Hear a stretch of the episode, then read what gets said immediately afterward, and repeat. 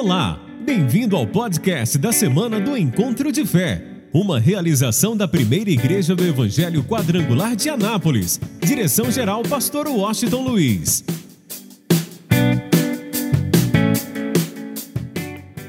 Romanos capítulo 10.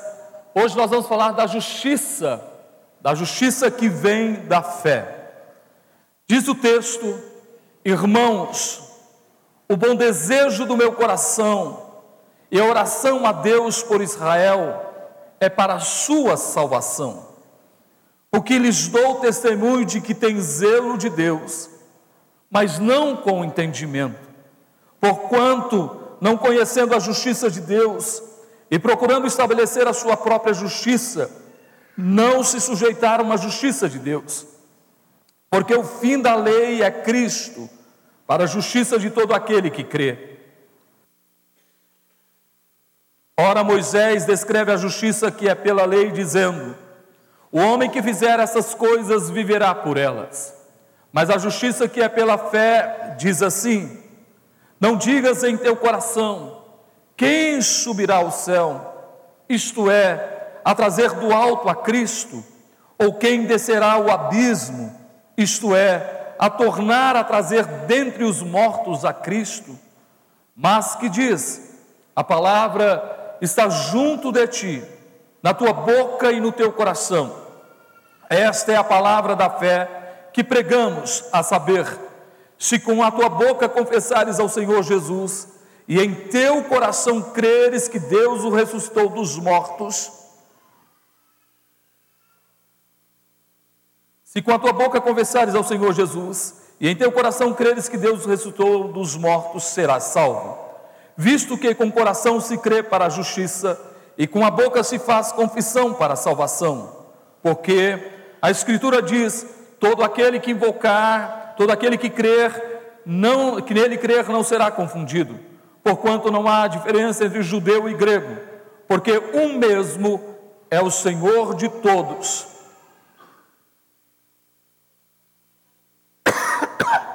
Rico para com todos os que invocam porque todo aquele que invocar o nome do Senhor será salvo. Como, pois, invocarão aquele em quem não creram? E como crerão naquele de que não ouviram? E como ouvirão se não há quem pregue? E como pregarão se não forem enviados? Como está escrito: Quão formosos os pés dos que anunciam a paz, dos que anunciam coisas boas. Dá uma olhadinha para o teu pé. Como é que está o teu pé? Esse pé aí. Esse pé é formoso, é bonito. Quão formoso é os pés daqueles que anunciam boas novas. Ponha isso no teu coração. Quão formoso são os pés daqueles que anunciam boas novas. Chegou a hora de nós entendermos isso, de guardarmos isso no nosso coração e praticamente vivermos aí o propósito de Deus para a nossa vida, o propósito de Deus para a nossa existência. Mas é interessante, eu quero que compartilhar com você algo importante. Paulo começa dizendo que ele está orando pelo povo de Israel pela nação de Israel. Ele está orando para que essa nação, para que esse povo seja salvo. Mas escute bem, ele diz que esse povo é até zeloso por Deus, é um povo que tem zelo de Deus, mas não tem o entendimento. Escuta isso. Ele só olha, eu estou orando pela salvação de Israel povo de Deus, povo que tem zelo de Deus, mas não tem entendimento. O que, que ele está dizendo? Que esse povo em especial, eles tentam alcançar a sua salvação pelo próprio esforço. Eles tentam alcançar o milagre que eles precisam pela sua própria justiça, pelo seu próprio esforço. E você pode observar, não é diferente hoje. Quantas pessoas, na verdade, imaginam que alcançam a sua salvação pelo seu próprio esforço, pela sua própria justiça, pelas suas obras. Então eles imaginam que a salvação é consolidada na vida deles, porque eles guardam a lei. E Moisés diz o seguinte: que aquele que vive pela lei, aquele que pratica, ele vive pela lei. Aquele que tem como base para a sua vida a lei, então naturalmente ele viverá pela lei. E a lei não tem como salvar ninguém. Os meus esforços, as minhas boas obras não são capazes de me salvar, não são capazes de se salvar. Por isso muita gente acha que porque é uma boa pessoa, porque faz isso ou aquilo, porque dá esmolas, porque não rouba, não mata, não mente, ou um monte de coisas e, e começa a colocar na sua vida um monte de adjetivos, um monte de qualidades, e ele imagina que isso produz na sua vida a salvação. Mas ninguém é salvo pelos seus próprios esforços. Ninguém é salvo pela sua própria justiça, pelo seu próprio esforço. O que a Bíblia diz que o fim da lei é quem, gente? O fim da lei é Cristo. O fim da lei é Cristo.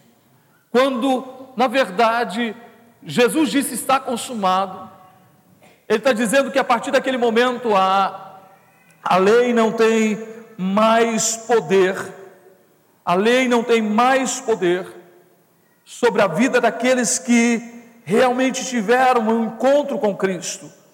O versículo 4 diz: Porque o fim da lei é Cristo, para a justiça de todo aquele que crê. Então eu não estou, você não está mais debaixo da lei. A salvação não é produzida pelos nossos esforços.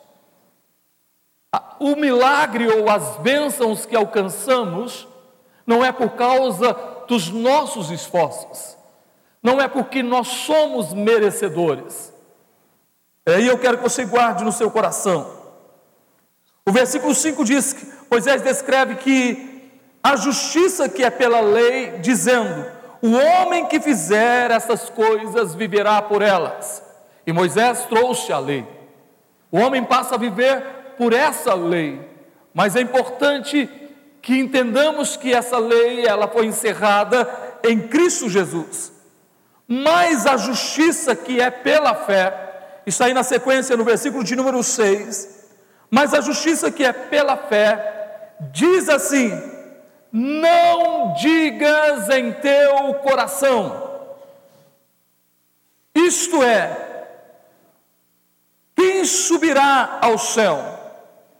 Isto é, quem é que vai trazer Cristo do alto? Quem é que vai trazer Cristo dos céus? Ou quem, na verdade, descerá ao abismo? Ou seja, a trazer, tornar, a, a, a trazer de volta a tornar a trazer dentre os mortos a Cristo.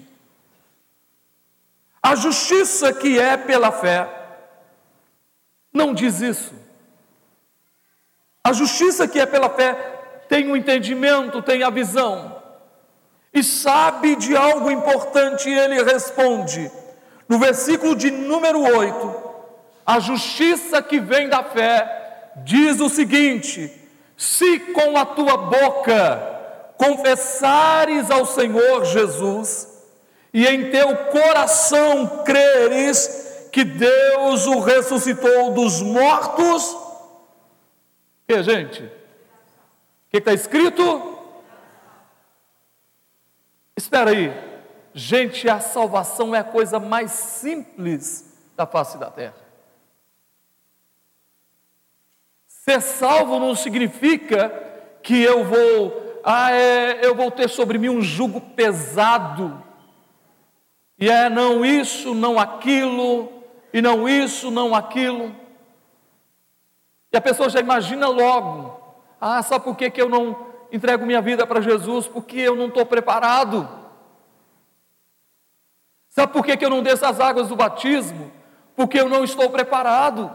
E tem gente que chega ao ponto de dizer: não, eu não vou à igreja, porque eu não estou pronto para isso, eu não estou preparado. Depois que eu mudar algumas coisas na minha vida, eu vou para a igreja. Depois que eu tomar algumas atitudes na minha vida, aí eu vou para a igreja. Alô? Mas a coisa acontece exatamente o contrário. Você vem, você vem. Jesus disse: Vinde a mim, todos vós que estáis o quê? Cansados e oprimidos, e eu vos aliviarei. Mas ele diz assim: na sequência, o que, que deve acontecer? Ele diz: Tomai sobre vós o meu jugo, e o que? E aprendei de mim, porque eu sou o que? Manso. Aprendei de mim, porque eu sou manso e humilde de coração. Ele diz: O meu fardo é leve e o meu jugo é suave.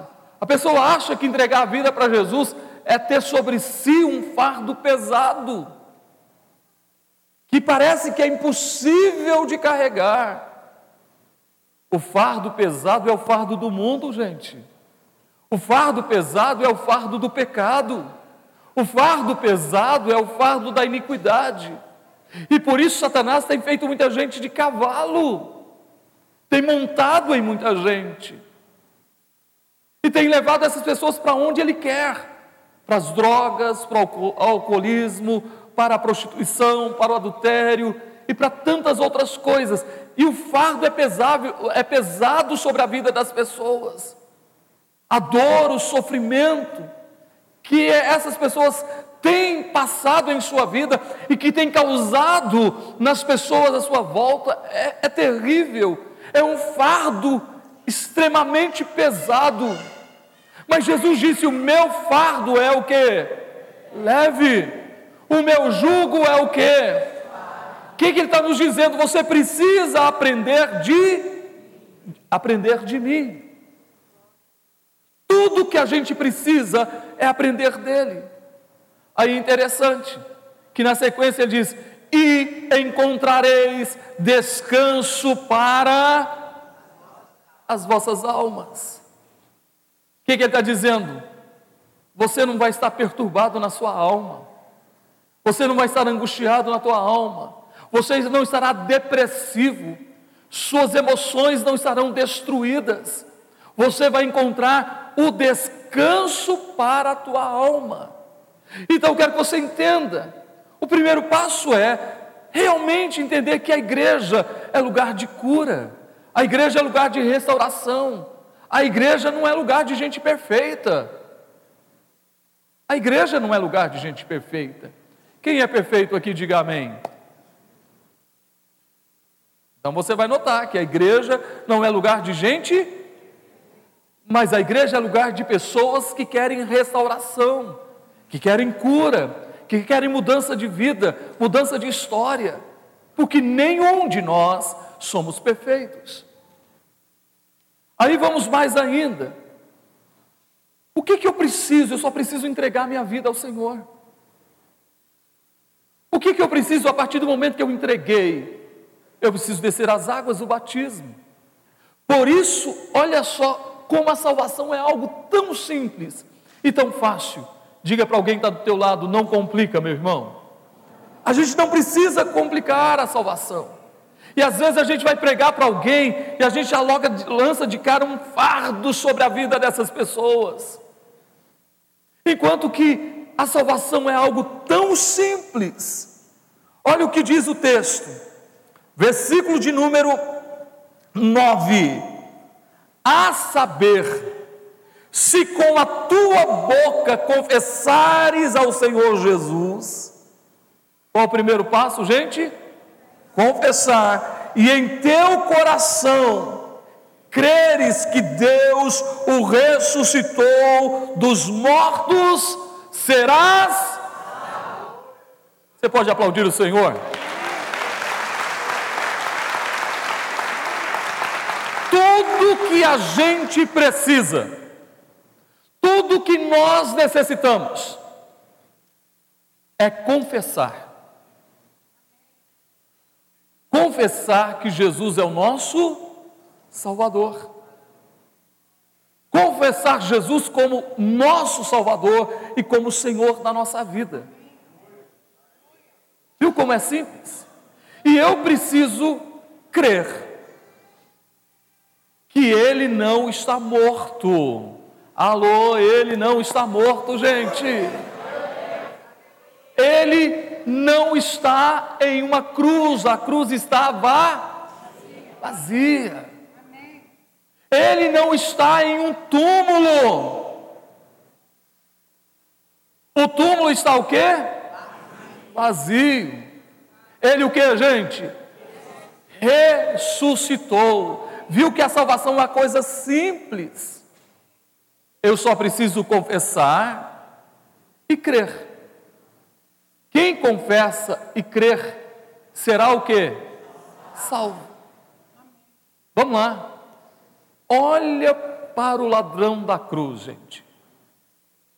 A vida toda, não sei se desde a infância ou quando que ele começou a roubar, a matar, mas no último momento, o que que ele fez? Ele confessou.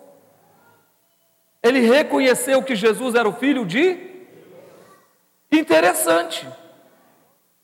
Eu não sei se em algum momento da sua vida ele ouviu falar de ressurreição. Eu não sei, a gente não sabe nada da história desse ladrão. Se algum momento da vida desse ladrão ele ouviu falar de ressurreição, mas ele sabia quem Jesus era, ele confessa quem Jesus era, e ele confessa a ressurreição de Cristo. Foi o primeiro a confessar a ressurreição de Cristo. Por quê? Ele diz assim: Senhor, lembra-te de mim quando entrares no teu reino. Lembra-te de mim quando entrares no teu reino. Espera aí, Jesus ia ser morto. Mas ele não via um Jesus morto, via um Jesus ressurreto. Estou falando, gente, olha só, por isso que Jesus disse: Hoje mesmo estarás comigo no paraíso. Você viu como a salvação é algo simples? Não tem nenhuma complicação na salvação. Não existe complicação na salvação. Se confessamos que Jesus é o Salvador, se nós cremos que Ele ressuscitou, e Paulo diz uma coisa interessante: se nós não cremos que Jesus ressuscitou, vã é a nossa fé. Nós não passamos de mais uma religião. Não passa de mais uma religião. Isso não tem nenhum valor, nenhum sentido. Mas se nós cremos que Jesus ressuscitou dentre os mortos, nós temos a vida eterna. Nós cremos que um dia nós vamos encontrar com Ele. Quem está nessa fé, diga glória a Deus. Por isso nós temos que guardar isso no nosso coração. Aí eu quero dizer algo mais ainda. Essa salvação, gente, não é apenas para a vida eterna. É isso que eu quero trabalhar com você um pouquinho hoje. Porque talvez a gente está preocupado apenas em tomar posse da vida eterna. É a coisa mais importante na nossa vida, é a vida eterna. É a salvação eterna. Mas Deus não faz as coisas pela metade. Eu vou repetir para você entender Deus não faz as coisas pela metade. Você acha que Deus vai te salvar, vai te dar vida eterna e vai deixar o diabo continuar pisando em você? vai continuar te massacrando, acabando com sua família, acabando com sua família, acabando com a sua vida. Você acha que Deus vai fazer isso? Entenda. Além da vida eterna, o que, que Jesus disse? Eu vim para que você tenha o quê? E vida? E ele foi mais longe ainda. Ele disse: Eu vos dou poder. Acho que você ainda não entendeu. Diga para o irmão: Meu irmão, você tem poder. E não é qualquer poder, é o poder de Deus, gente. Eu vos dou poder. E tem gente que vive com medo do diabo, vive com medo de obra maligna, vive com medo de obras de macumba, de feitiçaria. E tem gente que vê o diabo em tudo. Pergunta teu irmão assim, meu irmão, que dia que você vai ver anjos?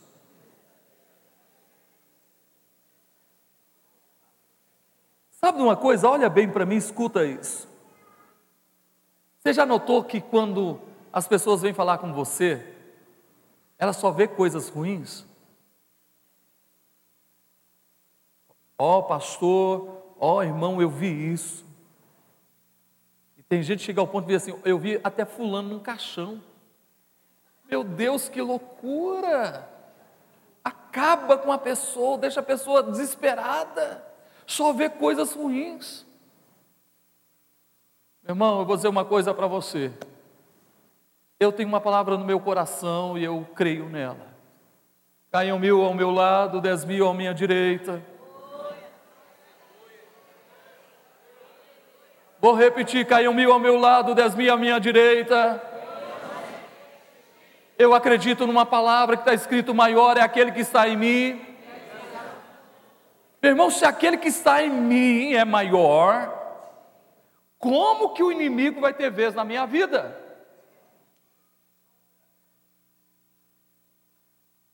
Se ele mesmo disse que eu tenho poder, que você tem poder para pisar na cabeça de serpentes e escorpiões. E tem gente que nem gosta de falar o nome, tem medo de falar até o nome. É pisar na cabeça do diabo mesmo, gente.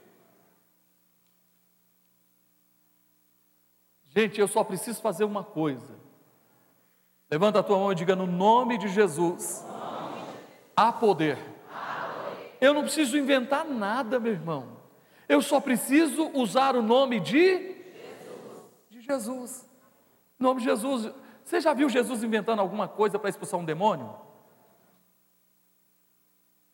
Ele fazendo algum ritual para expulsar um demônio? O que, que ele disse? Legião, e não era um não, gente, era seis mil. Uma legião é seis mil, uma legião romana é seis mil. Um homem possesso por uma legião de demônios. Jesus não fez nenhum ritual. Jesus chegou para a legião e disse: Legião, cai fora. Chegou para um menino que estava possesso por um espírito de loucura e disse o que? Espírito imundo, sai dele. Aí o que, que Jesus disse? Ó, oh, quando você for expulsar um demônio, você precisa fazer todo um ritual. O que, que ele disse, gente? Em meu nome eu acredito no nome de Jesus. Ele disse: Em meu nome, o que, que ele disse? Em meu nome vocês expulsarão o que? Os demônios. Alô, você continua acreditando em Jesus? Oi, gente, a bênção de Deus na nossa vida não é meia boca, não, gente. A bênção de Deus na nossa vida é completa, meu irmão. Alô, ele não veio apenas para te dar a vida eterna, ele veio para que a sua vida, a sua história seja mudada hoje, agora, não é amanhã, não é o mês que vem, não é o ano que vem, é hoje, é agora, é neste momento. Ele disse: Eu vim para que você tenha vida e a tenha uma vida de sofrimento. Foi isso? Ele disse: Eu vim para que você tenha uma vida e vida com Pastor, quer dizer que eu nunca mais vou enfrentar problema na minha vida? Muito pelo contrário, meu irmão. Você vai enfrentar. Mas só que tem uma coisa: Ele está com você. Alô, Ele está com você. Ele está presente na tua vida. Sabe, eu não vejo derrota na tua vida, eu vejo vitória na tua vida. Eu vou repetir, eu não vejo derrota na tua vida. Alô, eu não quero ver o mal na tua vida, eu quero ver o bem na tua vida, meu irmão. Eu vou repetir, eu não quero ver o mal na tua vida, eu quero ver o bem na tua vida. E eu acredito que Deus está trazendo uma revelação para você nesta manhã. Deus está dizendo: Eu quero mostrar os meus segredos para você. Eu quero mostrar os segredos, os segredos que eu tenho para a tua vida.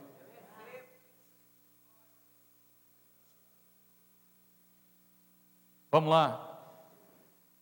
Quando Deus se manifesta a José, o que Deus mostrou para José, gente? Deus mostrou o ódio dos irmãos? Sim ou não? Deus mostrou José lá no fundo do poço. Deus mostrou José é, é, sendo vendido pelos seus próprios irmãos. Deus mostrou José como escravo. Deus mostrou para José José sendo acusado de estupro e sendo preso. O que, que Deus mostrou para José, gente? O que, que Deus mostrou para José? Deus mostrou para José, primeira vez, onze feixes se curvando diante do feixe dele. Deus mostrou para José onze estrelas, o sol e a lua se curvando diante dele. O que, que Deus mostrou para José? Deus mostrou o que ele faria em sua vida. Ele se tornaria alguém tão importante que a sua própria família, seu pai, sua mãe e seus irmãos teriam que se curvar diante dele. Você viu como é que Deus faz? Deus já meu irmão, Deus não tem para você uma palavra de derrota, não, meu irmão. Olha para mim, Deus não tem para você uma palavra de fracasso, não.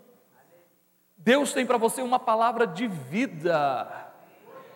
E eu vou falar uma outra coisa para você, eu quero que você guarde no seu coração. Nós não somos mensageiros de más notícias.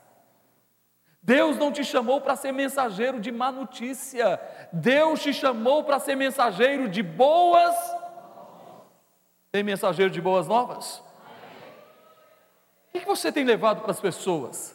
Só más notícias. Você nunca vê nada de bom na vida das pessoas que Deus tem para elas? Só coisa ruim?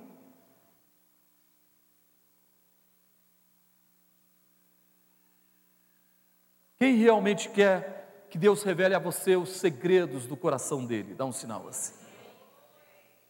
Meu irmão, e os segredos do coração de Deus não é nada de ruim, é tudo de. Diga comigo, é tudo de bom. Diga, eu creio que Deus tem para mim tudo de bom. É lógico que para José chegou lá e enfrentou tudo isso que eu falei para você, mas ele chegou lá. Podemos até enfrentar lutas, mas diga para o irmão, eu vou chegar lá. Quem crê que vai chegar lá, diga aleluia. O sonho de Deus vai se tornar uma realidade na tua vida. Por isso, diga comigo assim: a salvação que vem de Deus não é meia boca, ela é completa. Quem quer a salvação completa na sua vida, aplauda a Ele, diga glória a Deus, diga aleluia. Escuta só, para que isso aconteça, tudo começa aqui dentro no nosso coração. O versículo 10 diz: Visto que com o coração se crê para a justiça, com o coração se crê para a justiça, e com a boca se faz confissão para a salvação. Digam amém. Primeiro nós cremos aonde, gente? Eu acho que muita gente ainda não entendeu isso. É fantástico a palavra de Deus. A, a boca só fala. Irmão, se eu vivo falando de coisas ruins, meu coração está cheio de coisas ruins.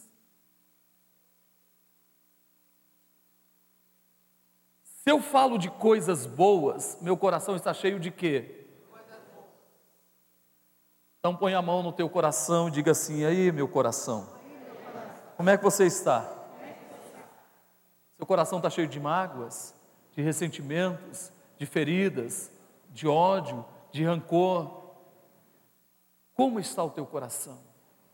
Teu coração está cheio de religiosidade? Teu coração está cheio de dúvidas, de incredulidade, de medo, de incerteza. Irmão, quem acredita que a sua vida está nas mãos de Deus? Entenda isso. Se eu creio que a minha vida está nas mãos de Deus, é porque o Espírito de Deus está na minha vida. Meu irmão, aonde o Espírito de Deus está, tem consolo, tem cura, tem perdão. Alô, aonde o Espírito de Deus está se movendo, tem consolo, tem força, tem fortaleza, tem amor, tem perdão, tem capacidade de compreender, tem capacidade de entender. Por isso, do que, que está cheio o meu coração? Olhe para mim, escuta, olha para mim, escuta, olha nos meus olhos de preferência. O que que tem o teu coração? O que que você anda falando ultimamente? O que que o teu coração tem, o que que você tem confessado, o que que você tem falado para tua esposa, para o teu marido, para os teus filhos, para os teus pais? A respeito da igreja, do pastor, da liderança, que, que esse coração está cheio? Quem está cheio de coisas boas fala coisas. Quem está cheio de coisas ruins fala o quê? Por isso diz que primeiro começa onde, gente? No coração. Eu me encho de Jesus. Por isso Jesus não é a prioridade na minha vida. Jesus é o centro da minha vida. Tudo que eu for fazer, Jesus é o centro da minha vida. Tudo. Jesus é o centro da minha vida. Se eu vou ter um tempo de qualidade com a minha família, Jesus é o centro da minha vida. Se eu estou trabalhando, um tempo que eu estou trabalhando, Jesus é o centro da minha vida. Se eu estou passeando com a minha família, Jesus é o centro da minha vida se eu estou na igreja, Jesus é o centro da minha vida. O que nós precisamos entender é que Ele, Jesus, tem que ser o centro da nossa vida. Então Ele nunca fica de fora, Ele sempre é o centro.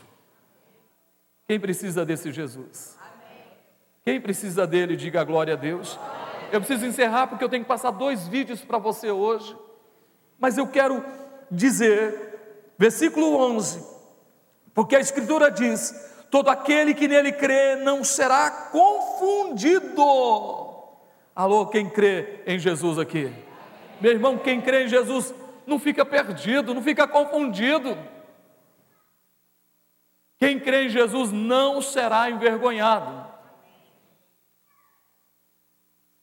E alô, não é pelo seu esforço, é pela sua fé.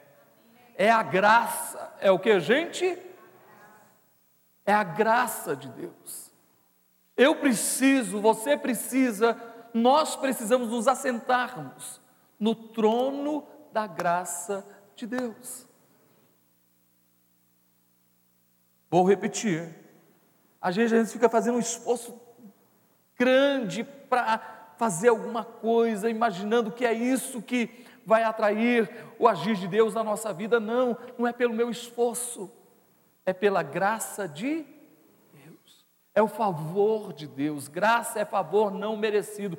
Por mais que você se esforce, não pense que Deus vai te amar mais porque você se esforça mais, ou Deus vai te amar menos porque você se esforça menos. O amor de Deus é imutável. O amor de Deus não muda, meu irmão. Não existe nada que você faça que Deus vá te amar mais. Não exista nada que você faça menos que Deus deixe de te amar menos. Deus te ama, pronto, acabou, acabou e pronto, Deus te ama. Agora há uma diferença. Existem aqueles que mergulham até a canela no amor de Deus. Existem outros que mergulham até a altura dos joelhos no amor de Deus.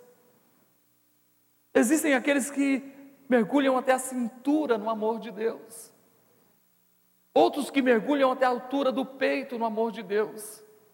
Mas existem aqueles que estão realmente submergidos no amor de Deus. Quem está me entendendo a diferença aí? Vocês estão entendendo, gente?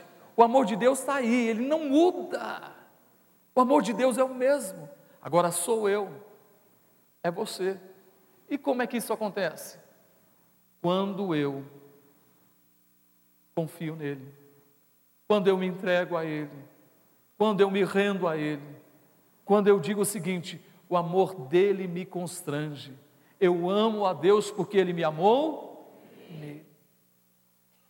E aí, meu irmão, naturalmente isso é uma questão, não é pelo meu esforço, é interessante, é o contrário. Diga para o teu irmão assim, meu irmão, você não precisa fazer nada, meu irmão. Quem está me entendendo, gente? Não é pelo nosso esforço, é pela nossa entrega. Então é simples, é muito simples. É quando, será que ele vem comigo? Deixa eu ver. Vamos ver se ele me acompanha. Você vem comigo aqui, vem. Dá a mãozinha para mim. Sabe que tem muita gente que é desse jeito? Que Deus está falando, me dá a mão aqui. Tá certo, ele é tímido, né? Ok. Então você quer. Ah, deixa eu pegar uma de colo aqui. Fica mais fácil. Essa aqui eu sei que não é tímida de jeito nenhum. Vamos ver. Vem cá. Solta solta aí a pipoca. Segura. Ih, é por causa da pipoca, também não vem. Deixa eu mudar. Eu sei que ele é apaixonado por mim, então ele vem. Vem cá. Vem cá comigo. Pronto, eu achei alguém que me ama. Olha só, preste bastante atenção. Tudo bem? Olha lá, dá um alô para todo mundo. Sobe aqui, sobe aqui com o pastor, vem.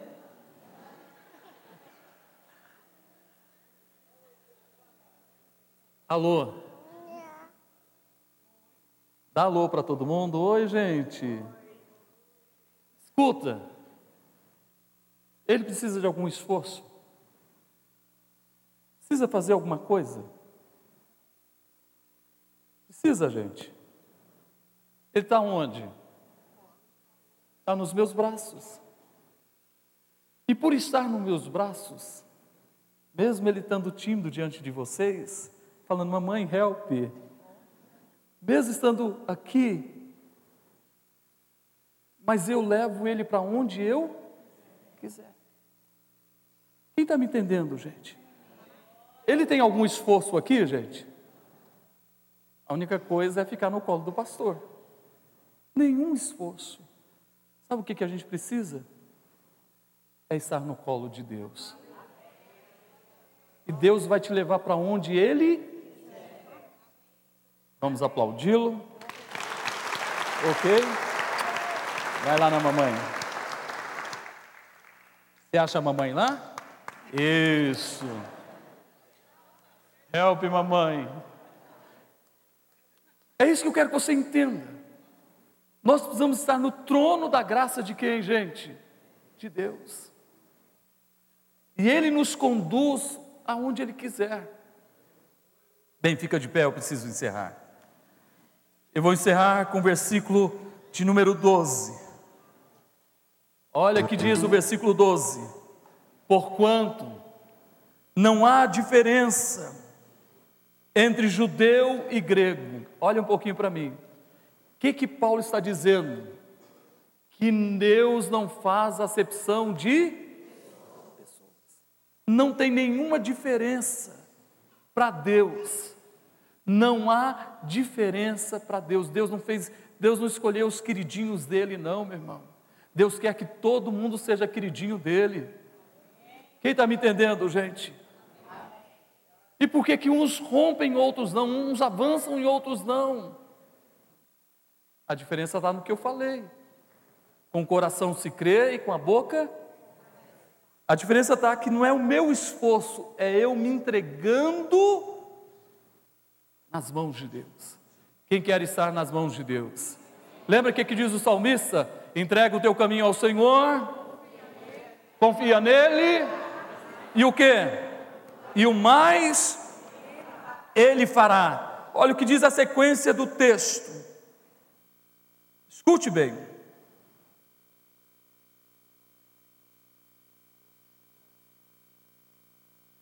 Portanto, não há diferença entre o judeu e o grego, porque um mesmo é o Senhor de todos, digam amém. amém.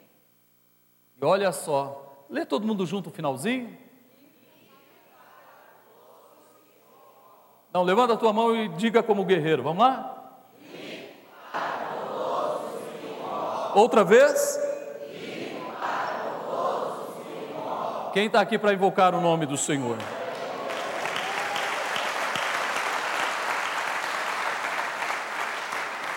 Então eu quero te dizer que você já tem o teu milagre. Você não serve um Deus pobre, miserável,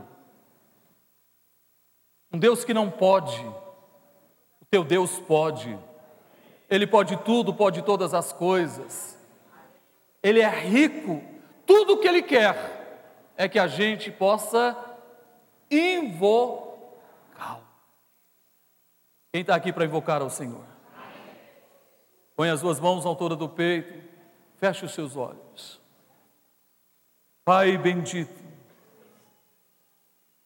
nós te louvamos e te bendizemos por este momento, ó Deus. Eu não sei o que o teu povo realmente deseja tomar posse hoje, mas eu acredito em uma salvação completa. Eu acredito que o Senhor já nos deu motivos para que a nossa alma cante ao Senhor, para que todo o nosso ser possa te louvar, possa te exaltar, possa te bendizer. Eu acredito, Senhor. Eu creio, ó Deus. Eu creio que as riquezas do Senhor serão distribuídas, serão confirmadas para os teus filhos. Porque a tua palavra diz que o Senhor é rico com aqueles que te invocam, para com todos aqueles que te invocam. E que cada um possa ver possa ver bem de perto o agir e o mover do Senhor, de uma forma especial e de uma forma poderosa. Nós oramos agora e declaramos de toda a nossa vida. Então minha alma canta a ti, Senhor. Grandioso és